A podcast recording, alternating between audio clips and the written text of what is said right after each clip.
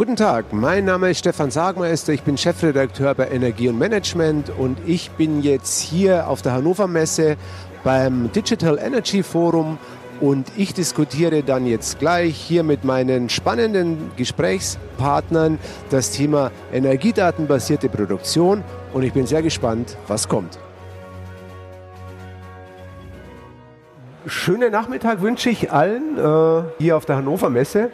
Äh, mein Name ist Stefan Sagmeister, ich bin Chefredakteur der Zeitung Energie und Management, Fachzeitung für den Energiebereich. Und äh, ich wurde eingeladen, hier mit meinen Gästen ein wenig über energiedatenbasierte Produktion zu plaudern die nächste halbe Stunde. Ich darf mal ganz kurz vorstellen, wen wir alle hier haben. Wir haben hier ganz links Julius Sincero. Er ist Übersetzer für den Herrn äh, Dingra. Herr Dingra kommt von der Firma Google. Er ist Machine Learning Technology Lead bei der Firma Google Cloud. Das ist wichtig, äh, denn die sind dafür zuständig für dieses maschinenbasierte Arbeiten, Lernen von Energieeinheiten, Energieproduktion, wenn wir alles noch hören. Äh, an seiner Seite ist Herr Dr. Gerrit Possel von der Uni Braunschweig, Institut für Werkzeugmaschine und Fertigungstechnik. Auch er ein Spezialist für Energie, für automatisiertes Lernen, für Datenauswertung, äh, Data Mining. Zu seiner Seite äh, sitzt Herr Professor Dr. Marc Junge, ebenfalls ein Wissenschaftler, Ingenieur im weitesten Sinne, hat auch schon und Unternehmer, hat auch schon sein eigenes Start-up gegründet. Äh, Seit, ja, seit elf Jahren, stimmt, genau. Das ist dann nicht, nicht mehr wirklich Start-up, aber, aber relativ erfolgreich. Und äh, ja, hier äh, haben wir noch den Herrn Christian Ottes, Geschäftsführer des Bundesverband der Energieabnehmer, praktisch die andere Seite, Produktionsseite, ähm, die dies eigentlich betrifft. Ähm, Bevor wir ins Thema einsteigen, vielleicht mal die erste Frage. Thema heißt ja Potenziale einer energiedatenbasierten Produktion. Äh, Herr Dingra, was verstehen Sie denn unter einer energiedatenbasierten Produktion? Vielleicht noch ganz kurz, wir machen es so. Herr Dingra sagt es auf Englisch, wir haben hier einen Übersetzer dabei, das ist der Herr Sincero, und er sagt es dann nochmal auf Deutsch. Herr Dingra. Uh, Energy-based data production is as the energy flows. Yes. So uh, companies have started building a data flow with the energy flow. So as energy is produced, as energy is distributed, as energy is consumed, there are sensors everywhere that collect all this data. So there is already data flow happening with the energy flow. In addition, we need to build a decision support system that can help in forecasting, planning, and optimization of energy, and that helps in reducing the production issues. Once we have yes. once we have a decision support system, first we have a data, then we have a decision support system. After that, there needs to be an optimization, and that optimization can also happen automatically instead of a human making uh, making a decision at a real time. If the system can decide itself what is the right operational characteristic, so that will make together a very good data driven production system. Uh, and uh, during this whole process, one also does asset tracking, asset management, and total quality improvement so that if any part of the machinery is going down, that machinery is automatically fixed and uh, it's automatically corrected. On top of that, um, within Google, we did a lot of work where we not only take the our internal data, but we also integrate with what will be the weather what will be the temperature pressure condition in next one hour. And by combining the internal data and external data we can optimize the system's characteristic in such a way that we can save a lot of energy. So within google we are able to save like 40% of energy we take to cool our data centers. And that that framework is applicable to most of the industries. They can they can collect the data then they can build a decision support system then they can um, they can build a machine learning or AI based solution that takes into account various pieces internal and external and optimize the whole system. Okay. Die energiedatenbasierte Produktion, wie wir da sehen, es geht um wirklich die Energieflow soll ein Data Flow werden. Das heißt, überall, wo die Energie fließt, von der Produktion, Transmission, Distribution, Verbrauch, in alle diese Punkten, ist, wir haben nicht nur ein Energieflow, aber auch ein Data Flow, so dass wir genau wissen, was passiert in alle Schritte von diesem Chain. Und wichtiger als das ist nicht nur diese Daten zu sammeln, aber diese Daten auch zu nutzen. Was machen wir damit? Und heutzutage, wir haben genug Technologien, die uns helfen, New Insights aus dieser Data zu nutzen. Einfach diese Data zu haben, ist schon interessant genug. Man kann sehen, okay, hier ist irgendwas kaputt oder wir haben ein Problem von A nach B. Aber wichtiger als das ist nicht nur, was die Daten explizit sagen, sondern auch, was die Daten implizit sagen. Und dann kommt in Frage genau solche neue moderne Techniken wie Machine Learning, künstliche Intelligenz und so weiter. Und ein Beispiel davon ist, was wir bei Google machen, unsere Data Centers, wo wir haben jetzt ein Machine Learning Algorithmen, die uns geholfen haben, 40 Prozent von der Energie, die wir für Kühlung nutzen, zu reduzieren. Weil wir haben einfach gebunden die Daten von alle äh, Teile in so eine komplexe Systeme, wo die, die, die Systeme die Hitze erzeugen, unsere Kühlung, die äh, Daten von Wetter von außen und das alles zusammen in einen Algorithmus, die uns hilft, genau dann die besseren Entscheidungen zu treffen für die Energiekühlung. Das ist ein Beispiel von energiedatenbasierten ja, Produktion. Da unser Data Center ist unsere Produktion und da ist genau wo wir diese Daten nutzen, zusammen mit intelligenten Algorithmen, um bessere Entscheidungen zu treffen.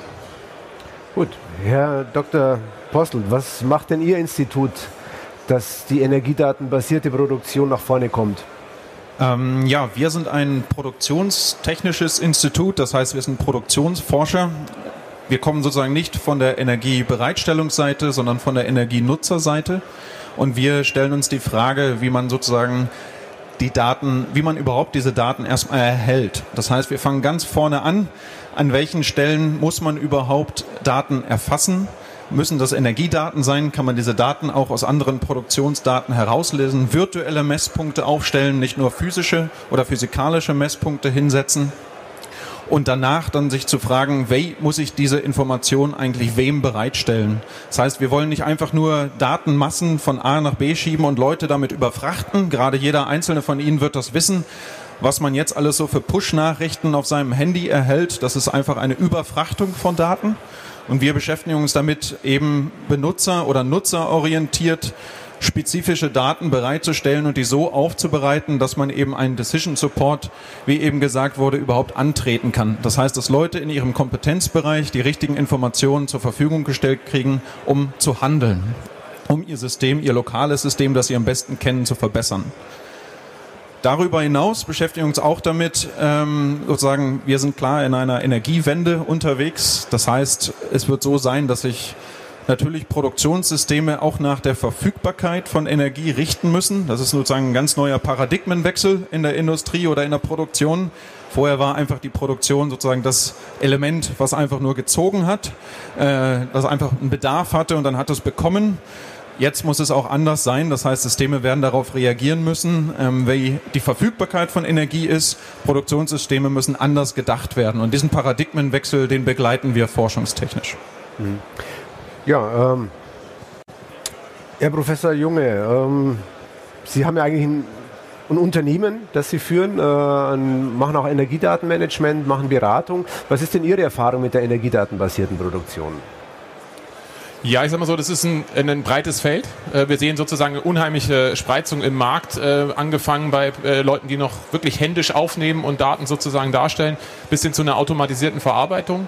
Ähm, wir haben mittlerweile eine Erfahrung, sage ich mal, über 1000 Projekte Energieeffizienz in den letzten elf Jahren gemacht zu haben und ähm, wir sehen aber immer wieder verschiedene Elemente, sage ich mal so, sowohl im Energiemanagement auf einer strategischen als auch auf einer operativen Ebene. Auf einer strategischen stellen sich ganz viele die Frage, wo stehe ich eigentlich? Bin ich gut, bin ich schlecht? Wo habe ich Potenziale? Wo kann ich etwas besser machen? Es fehlt ähm, der Benchmark. Äh, da arbeiten wir dran, dass wir mittlerweile eben aus einer Vielzahl von Projekten mit unseren Partnern viele Lastgänge haben, um das auch zu benchmarken. Sind mein Grundlastverhalten besser als ein anderes? Mhm. Auf der anderen Seite nutzen wir natürlich auch eben, wurde schon angesprochen, Machine Learning Algorithmen, ähm, weil ich meine, es gibt diese Fleißarbeit, die heißt, ich gucke mir Energiedaten über die Zeit an Ähm, und die große Frage ist, sehe ich denn, dass meine Maßnahmen, die ich umgesetzt habe, wirklich greifen?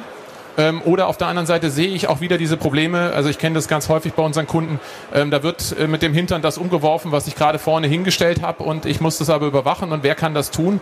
Und wenn wir bei einem Unternehmen sind, was ganz schnell mal 100, 500.000 Messpunkte hat, ist das natürlich ein gigantischer Aufwand und das mhm. versuchen wir oder beziehungsweise nicht versuchen, machen wir heute mit äh, automatisierten, intelligenten Algorithmen, die sowas überwachen und dem Kunden eigentlich sagen, da und da hast du ein Potenzial und was uns dabei auch wichtig ist, ist den Kunde da nicht allein zu lassen, weil ich sage mal so, es ist ein technisch komplexes Thema. Es wurde gerade angesprochen, es geht nicht nur um Effizienz, es geht um die Energiewende, also um den Abgleich von Verbrauch äh, und Erzeugung.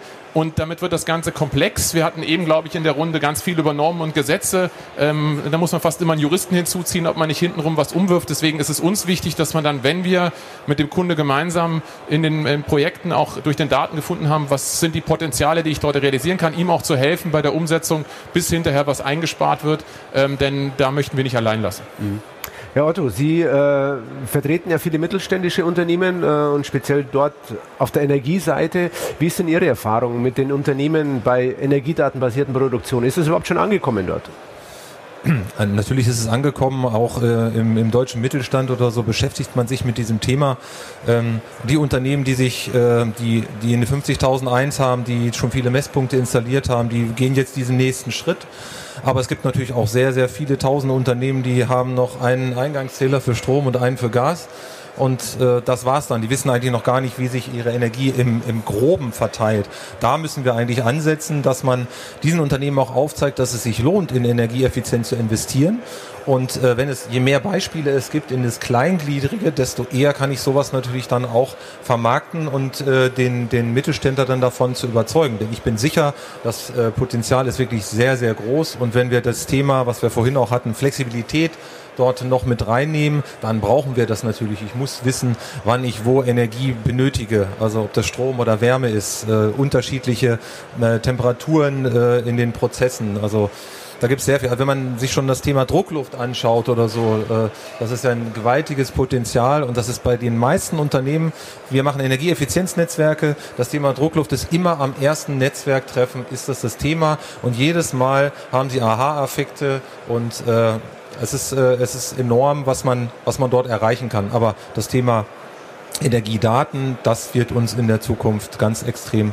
beschäftigen, weil ich sehe da ein gewaltiges Potenzial. Mhm. Herr Professor Junge, ist denn das so? Sie sind ja praktisch auf der anderen Seite. Äh, von der Herr Otto ist ja praktisch, der Ihre Angebote nützt. Sehen Sie denn auch, dass die Industrie der Mittelstand wirklich auf das Thema anspringt. Herr Otto muss es ja sagen, dass das natürlich so ist. Äh, aber sehen Sie das auch so, dass da wirklich eine hohe Nachfrage ist? Also erstmal würde ich nicht sagen, dass er auf der anderen Seite ist. Ich glaube, wir sitzen da alle in einem Boot. Ähm, das ist sozusagen. Er muss es ja bezahlen, sagen wir mal so. Oder ja, natürlich muss es sozusagen ähm, der Kunde etwas bezahlen, aber auch da ähm, der, der Gegenwert, der Effekt ist deutlich größer und wir sehen die Nachfrage. Also wir ähm, haben mittlerweile ein Team von 50 Leuten, die nichts anderes machen als Energieeffizienz. Ähm, wir haben äh, weit über hunderte von Kunden, die sozusagen unsere Systeme nutzen.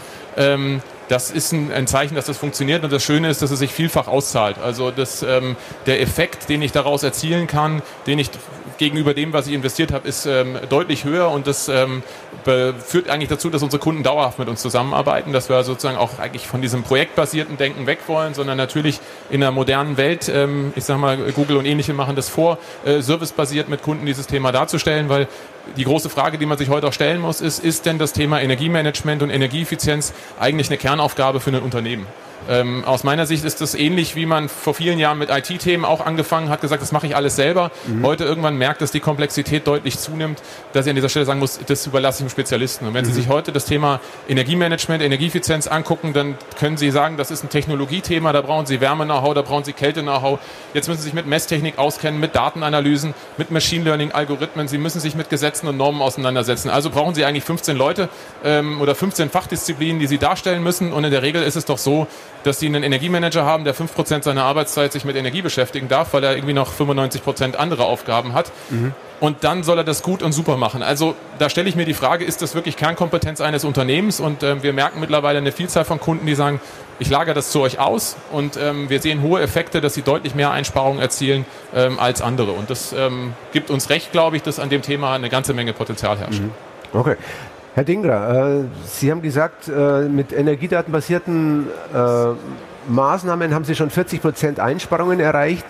Meine Frage ist, was bieten Sie eigentlich ganz konkret Unternehmen an als Google in diesem Bereich? Yeah, uh, this is a very good question. So within Google, um, when we saved 40% of energy, uh, one of the approach we used it that it, uh, the same problem should not be solved for every data center or for every industry. So we, we solved it in such a way that it can be reused by others. So, uh, and this is a generic approach. We should use it across the board. That when a when a factory or when a data center works, they interact with an environment and at a real time also the weather is changing each geography is different so one formula can't be applied to all companies or all enterprises uh, we we have built something which is like solving a puzzle. Uh, so at a real time the system can determine uh, have the historical data of that data center or that uh, that uh, production unit. And then it determine what is the weather now what will be the weather in next one or two hours and what kind of a condition is the optimal. So accordingly the system determines uh, the right parameters and it adjusts the temperature and the uh, cooling parameters accordingly and uh, it optimizes and saves 40% of uh, cooling power and the same approach can be used in other industries too mhm.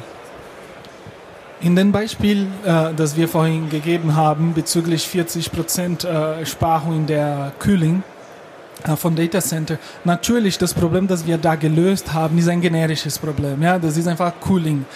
Natürlich, in dem Fall spezifisch zu Data Centers, aber das, das gehört nicht nur zum Data Centers. Und äh, Google hat ein Paper dazu publiziert, das heißt, die Techniken, die wir in diesem Problem benutzt haben, sind freigegeben und äh, mehr als das, die Tools, die wir eingesetzt haben für die Lösung, das heißt alles, äh, die Machine Learning Algorithmen Frameworks, die sind alle verfügbar auch in unserer Google Cloud.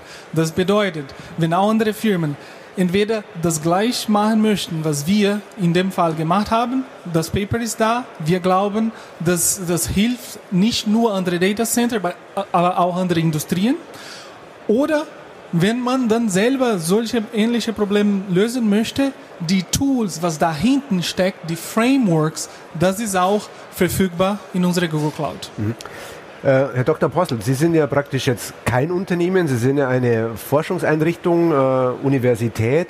Wie gehen Sie das Thema eigentlich an? Google hat ja viele Daten, äh, die sammeln viele Daten, dafür sind Sie ja bekannt und auch berühmt, ein bisschen berüchtigt. Äh, Sie sind auf, von, äh, im, im Wissenschaftlichen Institut. Wie gehen Sie an das Thema ran? Ähm, wir betrachten eigentlich Energiedaten irgendwo auch als eine Schatzkammer. Wir sagen, okay, der Einstieg ist immer Energiemanagement. Man will irgendwo ein bisschen Transparenz schaffen. Man möchte seine ersten Low-Hanging Fruits ernten. Das sind so die besten Beispiele, sind dann immer die Druckluft, ähm, andere äh, Beleuchtungstechnik austauschen. Das sind so diese schönen Einstiegs- ähm, Einstiegsprojekte, die man, äh, womit man den Leuten halt sehr gut zeigen kann, okay, das, was ihr da macht, das bringt etwas und das macht sich auch bezahlt. Und irgendwann kommt man an den Punkt, dass einfach nur Transparenz steigern, das heißt mehr Bestpunkte setzen, nicht mehr tragfähig ist. Das heißt, das, was man, wenn man dann gefragt wird, der, der Return of Invest von Messtechnik, ist dann sozusagen irgendwann, erstens ist er schwer festzulegen und auf der anderen Seite äh, wiegt er dann irgendwann Kosten Nutzen wiegen sich auf. Und da sagen wir, okay, wir müssen den nächsten Schritt gehen, denn wenn wir schon mal Digitalisierung da liegen haben, sind ja ein Energiemanagementsystem lässt sich sehr gut vernetzen mit anderen Systemen, das heißt Prozessdaten zum Beispiel. Und dort sagen wir, äh, wir erfassen Energiedaten sowieso. Die werden nur sozusagen dann irgendwo auf zentraler Ebene aggregiert zu Kennzahlen, aber wir wollen sie eigentlich, bevor sie aggregiert werden, auf dezentraler Ebene weiter nutzen. Das heißt, unsere Intention ist Machine Learning, Algorithmen zum Beispiel oder Clustering-Methoden, wie auch immer, andere Methoden, die von Google bereitgestellt werden, die wir auch nutzen, äh, direkt und dann sagen, wir wollen sozusagen einen Mehrwert generieren direkt an der Maschine. Und das ist zum Beispiel, dass man abhängig von Lastdaten die sich verändern, erkennen kann, ob Antriebe zum Beispiel äh, in einen nicht gewollten Zustand versetzt werden. Das heißt klassisch Condition Monitoring, aber da kennt man das. Es müssen wieder teure zusätzliche Sensoren aufgesetzt werden, die natürlich auch erstmal wieder refinanziert werden wollen. Unsere Denkweise dabei ist, EDA-Daten, also die, die sowieso schon erhoben werden, an der richtigen Stelle weiter zu nutzen und einen weiteren einen weiteren Mehrwert daraus zu generieren und dadurch zum Beispiel dann prädiktive Instandhaltung zu machen, abhängig davon, wie sich Ströme im Vergleich oder in Korrelation zu Prozessdaten verhalten, kann man sehr gut evaluieren, ob zum Beispiel einzelne Komponenten ausfallen. Und unsere Forschungsfrage ist dabei, ja, das ist relativ einfach auf Komponentenebene, mir direkt den Strombedarf von einem Drehstrommotor anzugucken, da geht das ganz gut. Unser Interesse ist eigentlich da, wo ich einen normalen Messpunkt gesetzt habe, vorne an der Maschine, zig Komponenten, sehr viele Antriebe, sehr viele einzelne Stellglieder, Sensoren, an der Stelle schon festzustellen, sozusagen in diesem sehr komplexen Lastgang trotzdem herauszukristallisieren, ob sozusagen einzelne Komponenten in einem ungewollten Zustand sich befinden. Herr Otto, wie sehen Sie das? Ähm, die, der Mittelstand, wie, wie sieht er das? Thema Daten und Energieproduktion kann ja ein sensibles sein. Äh, Gibt es auch gewisse Restriktionen, dass man sagt, Mensch, was machen die eigentlich mit meinen Daten? Ähm, oder sind die Unternehmen da offen? Wie ist da Ihre Erfahrung? Also da habe ich zumindest keine negativen Erfahrungen, dass irgendein Unternehmer sagt, nee, das, also wenn er sich für einen Dienstleister entscheidet, der das machen soll oder so, dann ist da ein gewisses Vertrauensverhältnis auch da.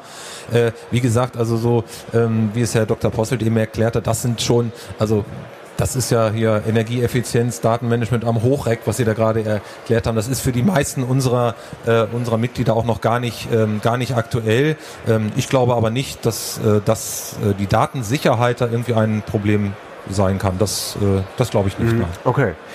Herr Professor Junge, sieht es denn eigentlich so aus, macht denn eigentlich die energiedatenbasierte Produktion und die Vernetzung dahinter, man will ja auch alles miteinander vernetzen und abgleichen, macht das eigentlich letztendlich die Energieversorgung dann sicherer oder unsicherer? Weil wenn man sich vernetzt, schafft man ja eigentlich wieder Einfallspunkte von außen.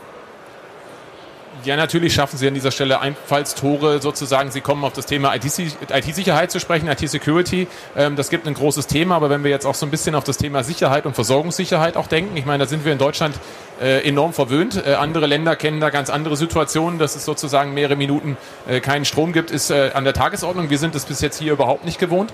Wenn wir uns vorstellen, ähm, wir haben momentan zwar schon einen recht hohen Anteil Erneuerbarer im Markt, aber der mhm. wird weiter steigen. Erneuerbare haben viele Vorteile, aber haben leider einen Nachteil, dass sie im großen Teil fluktuierend sind, also dass wir nicht sage ich mal, äh, ein- und ausschalten können. Wir können zwar einigermaßen vorhersagen, wo das ist und damit das Ganze funktioniert, müssen wir auf der anderen Seite, auf der Verbrauchsseite mitspielen. Das ist heute der große Begriff Demand-Side-Management, Demand-Response-Management, virtuelles Kraftwerk, nennen Sie es, wie Sie es wollen. Mhm. Ähm, das kann aber nur funktionieren, wenn Sie wirklich wissen, was dort passiert. Also wenn auch auf der Seite der Verbraucher eine gewisse Prognosesituation existiert, wie werde ich zukünftig verbrauchen ähm, und auf der anderen Seite weiß, wie wird bestimmte Erzeugung kommen. Und das ist dann ähm, natürlich, jetzt sage ich mal, im ersten Schritt erstmal noch heute teilweise ein akademisches Thema. Wir sind in zwei großen Forschungsprojekten des Bundeswirtschaftsministeriums dort involviert, äh, wo man sowas heute ausprobiert, weil es gibt jetzt die große Frage, was muss ich denn ähm, als Netzbetreiber oder als Versorger an dieser Stelle dem Kunden für einen Anreiz schaffen? Das sind dann Euro mhm. und äh, da kann man wieder nur eins sagen, dass derjenige, der früh dran ist an so einem Thema und an solchen Themen ähm, sich beteiligt und auch intelligente Strategien aufbaut, energiedatenbasiert produziert. Ähm, und damit will ich jetzt nicht sagen, er produziert nur, wenn die Sonne scheint, sondern es geht darum, Lasten zu verschieben, ähm, intelligenter Dinge zu betreiben. Dann kann er dadurch weitere Erlöse erzielen, die er vorher gar nicht gedacht hat. Und das fängt bei vermiedenen Netzentgelten an und hört sozusagen bei ähm, zusätzlichen Entgelten für Regelenergieleistung oder für später auch im Verteilnetz äh, auf. Und dann ähm, ist es eine neue Erlösquelle. Mhm. Aber es ist auch ein Thema, was überhaupt Energiewende erst möglich macht, weil in der Denke, wie wir heute sind, rein zentral gesteuert, wird es nicht funktionieren. Wir werden dezentral steuern, also müssen wir das an der Stelle tun oder wir werden uns ähm, in eine Unsicherheit der Energieversorgung mit häufigen Shutdowns oder Problemen haben. Und was das kostet, ähm, haben wir bei Kunden schon erlebt, die dann bei den Blasfolien-Extruder ausgefallen sind ähm, und dann die Wiederanschaltung mehrere Stunden gedauert hat, was viele hunderttausend Euro kostet. Und mhm. ähm, da würde ich sagen, ist es dann schon dieser Effekt eindeutig wichtig und vorzuziehen. Und auf der IT-Security-Seite, glaube ich, sind genügend Themen dran, ähm, dass man da ich glaube ich gar nicht dran vorankommt, etwas zu tun. Mhm. Herr Dr. Postel, wie sieht es denn aus? Äh, Produktion im Unternehmen ist das eine, Energiedatenmanagement im Unternehmen, aber es gibt ja immer noch einen Versorger dahinter einer, der Strom oder Gas liefert. Wie sehen die denn das eigentlich? Sind, sind die dann eher Kooperationspartner im Unternehmen oder sehen die das eher kritisch, wenn die Unternehmen da mit ihren Daten da selbst auf einmal zu, zu arbeiten anfangen und nicht mehr der Versorger? Haben Sie da Erfahrung? Ähm, das ist eine gute Frage, auch eine schwere Frage, ähm, da wir natürlich viel mehr sozusagen aus der Produktionsseite sprechen. Ähm, möchte ich da keine definitive Antwort geben, aber ich möchte schon mal sagen, es ist äh, allein schon innerhalb des Unternehmens wäre man froh, wenn man miteinander spricht. Da gibt es ja auch so eine Art Energieversorger oder Bereitstellerseite, das technische Gebäudemanagement oder Facility Management, wie auch immer es genannt wird, und sozusagen die Produktion auf der anderen Seite. Auch da gilt es erstmal eine gemeinsame Sprache zu finden. Also so ist auch unsere Erkenntnis, äh, wenn wir mit äh, Industrieunternehmen zusammenarbeiten. Wenn es dann sozusagen noch zu der Schnittstelle Energieversorger kommt, mhm. kann ich mir genauso vorstellen, dass an der Stelle einiges an Kommunikationsskills noch notwendig ist, aber auch an Bereitschaft sozusagen miteinander zu agieren, um dieses System äh, hand- oder habbar zu werden. Und ähm, da ist vielleicht auch ein eine gute Stelle, um da nochmal einzugreifen. Auch da bin ich irgendwo hier als ähm, kleiner Spin-off oder Unternehmer doch hier, weil wir zum Beispiel genau mit dieser Thematik an Unternehmen herantreten, indem wir sozusagen ingenieursbasierte Planspiele auf den Tag bringen, um eben solche sehr komplexen systemischen Zusammenhänge in Verbünden zu diskutieren. Das heißt, wo Energieversorger, wo eben auch Softwareanbieter, die da sind, aber auch die Produktioner, die technischen Gebäudeausrüster, aber auch die letztendlich die Kunden von den Produktionern zusammen an einem Tisch sitzen, um zu verstehen, wie sie gemeinsam dann irgendwann am Ende doch ein großes Energieeffizienzpotenzial heben können, was ein einzelner Stakeholder nicht hätte heben können. Also von daher, Kommunikation ist tatsächlich eine sehr wichtige Komponente. Mhm. Okay. Ja, Sie sehen, äh sehr geehrte Zuhörer, das Thema ist komplex. Wir können uns noch länger und lange unterhalten. Zeit ist leider vorbei. Ich sage schon mal vielen, vielen Dank für Ihre Mitarbeit, für Ihren Beitrag, für das Thema ein bisschen transparent zu machen. Ist ja auch ein bisschen sperrig, muss man auch sagen, das Thema. Aber glaube ich, haben wir ganz gut hinbekommen. Nochmal vielen Dank und eine erfolgreiche und schöne Messe. Danke sehr.